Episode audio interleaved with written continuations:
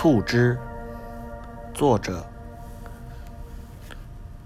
清代蒲松龄传，出自《聊斋志异》。促织是按事物发展的自然顺序记述的，情节曲折多变，故事完整。本篇小说从总体上看是按开端、发展、高潮、结局四部分记叙的。在本文之后又加上意史是约的一段作者评论。《聊斋志异》在小说后面常有对作者所写的人和事物做出的评价，是作品的附带部分。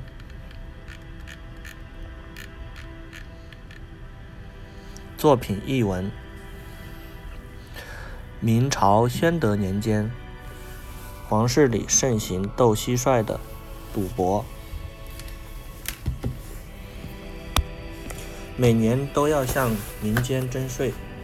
这东西本来不是陕西出产的，有个华阴县的县令想巴结上司，把一只蟋蟀献上去。上司试着让他斗了一下。显出了勇敢善斗的才能，上级于是责令他经常供应。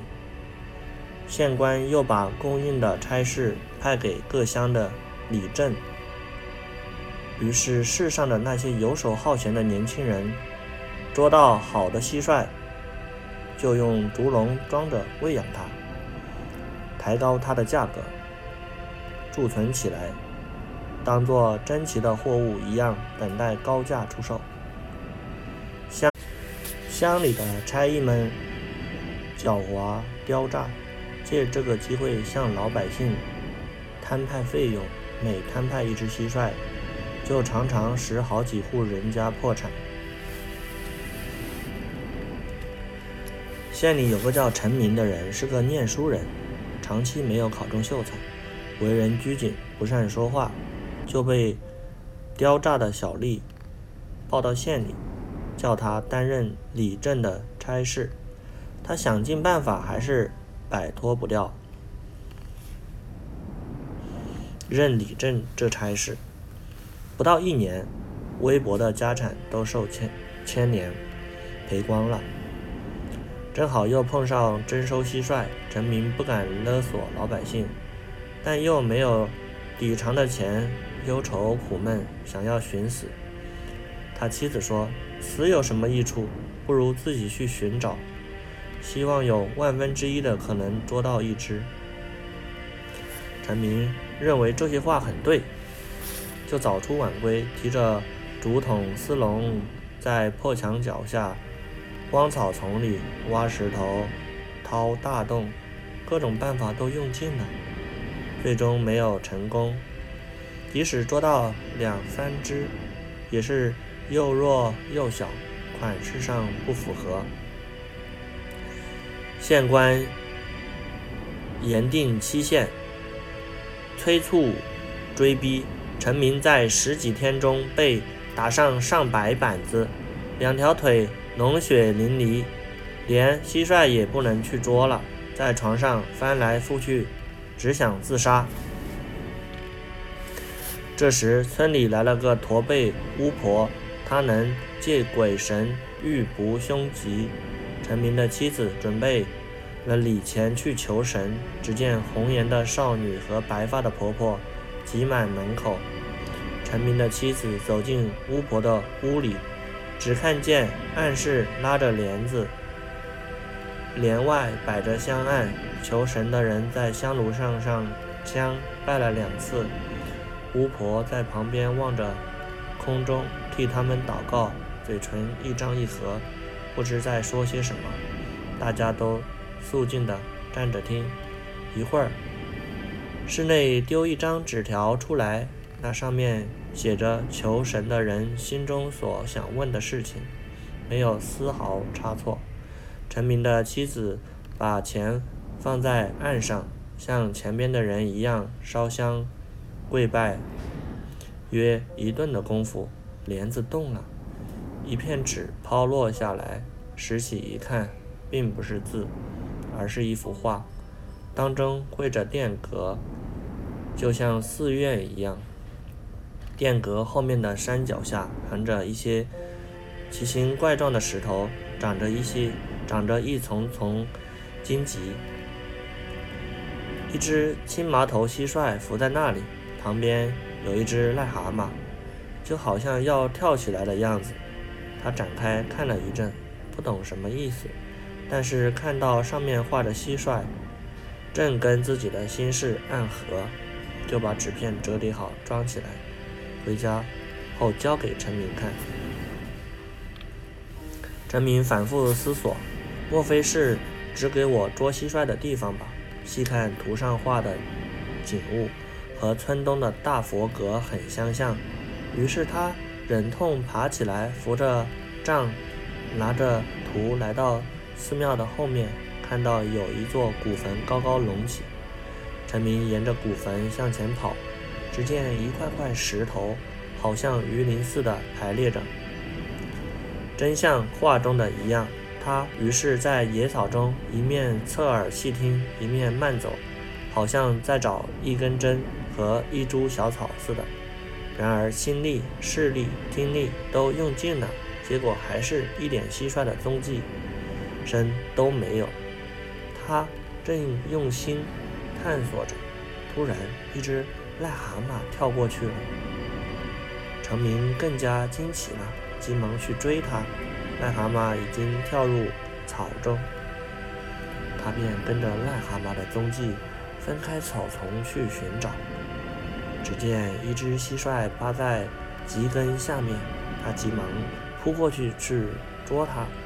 蟋蟀跳进了石洞，他用细草撩拨，蟋蟀不出来。又用竹筒取水灌进石洞里，蟋蟀才出来。其形状极其俊美健壮，他便追赶着它，抓住了它。仔细一看，只见蟋蟀个儿大，尾巴长，青色的脖项，金黄色的翅膀。陈明特别高兴，用笼子装上提回家，全家庆贺，把它看得比价值连城的珍宝玉还珍贵。装在盆子里，并用蟹肉、栗子粉喂它，爱护的周到极致。只等到期限，拿它送到县里去缴差。陈明有个儿子，年九岁，看到爸爸不在家，偷偷打开盆子来看，蟋蟀一下子跳出来了，快得不得，快得来不及捉捕。等抓到手后，蟋蟀的腿已掉了，肚子也破了，一会儿就死了。孩子害怕了，就哭着告诉妈妈。妈妈听了，吓得面色灰白，大惊说：“祸根，你的死期到了，你爸爸回来自然会跟你算账。”孩子哭着跑了。不多时，陈明回来了，听了妻子的话。全身好像盖上冰雪一样，怒气冲冲地去找儿子。儿子无影无踪，不知道哪里去了。不久，在井里找到他的尸体，于是怒气立刻化为悲痛，呼天喊地，悲痛欲绝。夫妻二人对着墙角泪流哭泣。茅屋里没有炊烟，面对面坐着，不说一句话。再也没有了依靠，直到傍晚时才拿上草席，准备把孩子埋葬。夫妻走近一摸，还有一丝微弱的气息。他们高高兴兴地把它放在床上。半夜里，孩子又苏醒过来。夫妻二人心里稍稍宽慰一些，但是孩子神气呆呆的，气息微弱，只想睡觉。陈明回头看那蟋蟀笼里空着，就悲伤着，气也吐不出来，话也说不上去，也不再把儿子放在心上了。从晚上到天明，连眼睛也没合一下。东方的太阳已经升起来，他还直挺挺地躺在床上发愁。他忽然听到门外有蟋蟀的叫声，吃惊地起来细看。那只蟋蟀仿佛还在，他高兴地动手捉它。那蟋蟀叫了一声就跳走了，跳得非常快。他用手掌去罩住它，手心空荡荡的，好像什么东西也没有。手刚举起，又远远地跳开了。陈明急忙追他，转过墙角，又不知他的去向。他东张西望，四下寻找，才看见蟋蟀趴在墙壁上。陈明仔细看他，个儿短小，黑红色，立刻觉得他不像先前那只。陈明因他个小，看不上他。陈明忍不住的来回寻找，找他所追捕的那只。这时，墙壁上的那只小蟋蟀忽然跳到他的衣袖里去了。再仔细看它，形象像蝼蛄，梅花翅膀，方头长腿，从神情上看是促织的优良品种。他高兴地收养了它，准备献给官府，但是心里……还很不踏实，怕不合县官的心意。他想先试着让它斗一下，看它怎么样。村里一个喜欢多事的年轻人养着一只蟋蟀，自己给它取名叫谢可清。他每日跟其他少年斗蟋蟀，没有一次不胜的。他想着留他。居为奇货来谋取暴利，便抬高价格，但是也没有人买。有一天，少年直接上门来找陈明，看到陈明所养的蟋蟀，只是掩着口笑，接着取出自己的蟋蟀，放进并放着的笼子里。陈明一看对方那只蟋蟀又长又大，自己越发羞愧。不敢拿自己的小蟋蟀跟少年的谢克清较量。少年坚持要斗，但陈明心想，养着这样低劣的东西，终究没有什么用处，不如让他斗一斗，换得一笑了事。因而把两个蟋蟀放在一个斗盆里，小蟋蟀趴着不动，呆呆的像个木鸡。少年又大笑。接着试着试着用珠鬃撩拨小蟋蟀的触须，小蟋蟀仍然不动。少年又大笑了，撩拨了它好几次。陈明的蟋蟀突然大怒，直往前冲，于是互相斗起来，腾身举足，彼此相扑，振翅叫唤一会儿，只见小蟋蟀跳起来，张开尾。竖起须，一口直咬着对方的脖颈。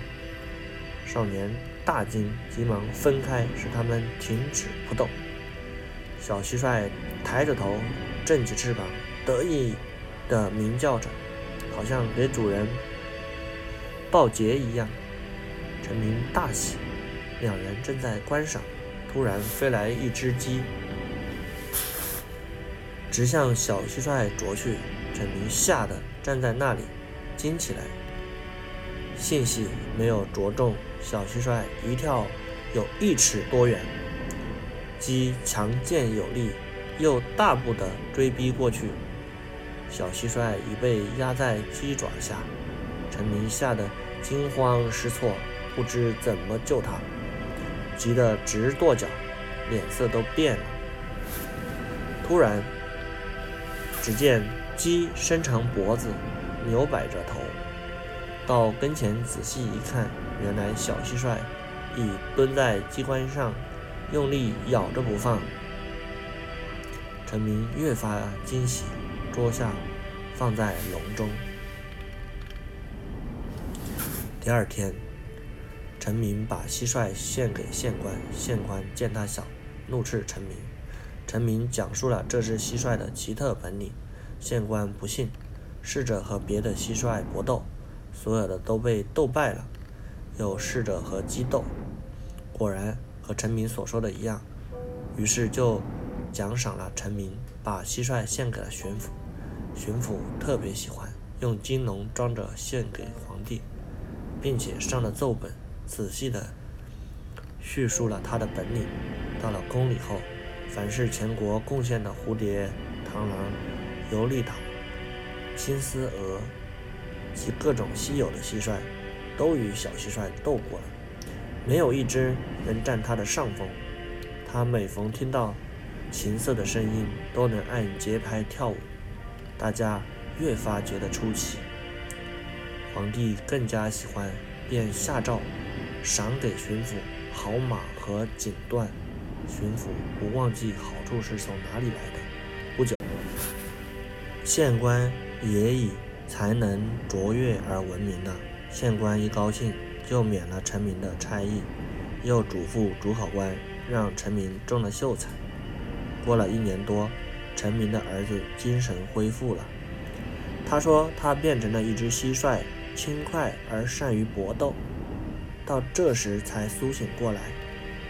巡抚也重赏了陈明。不到几年，陈明就有了一百多顷田地，很多高楼殿阁，还有成百上千的牛羊。每次出门，身穿青裘。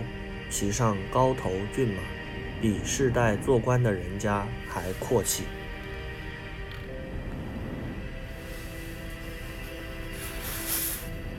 文章后面的评论，我说，指作者蒲松龄。皇帝偶尔使用一件东西，未必不是用过它就忘记了，然而下面执行的人却把它作为一成不变的惯例。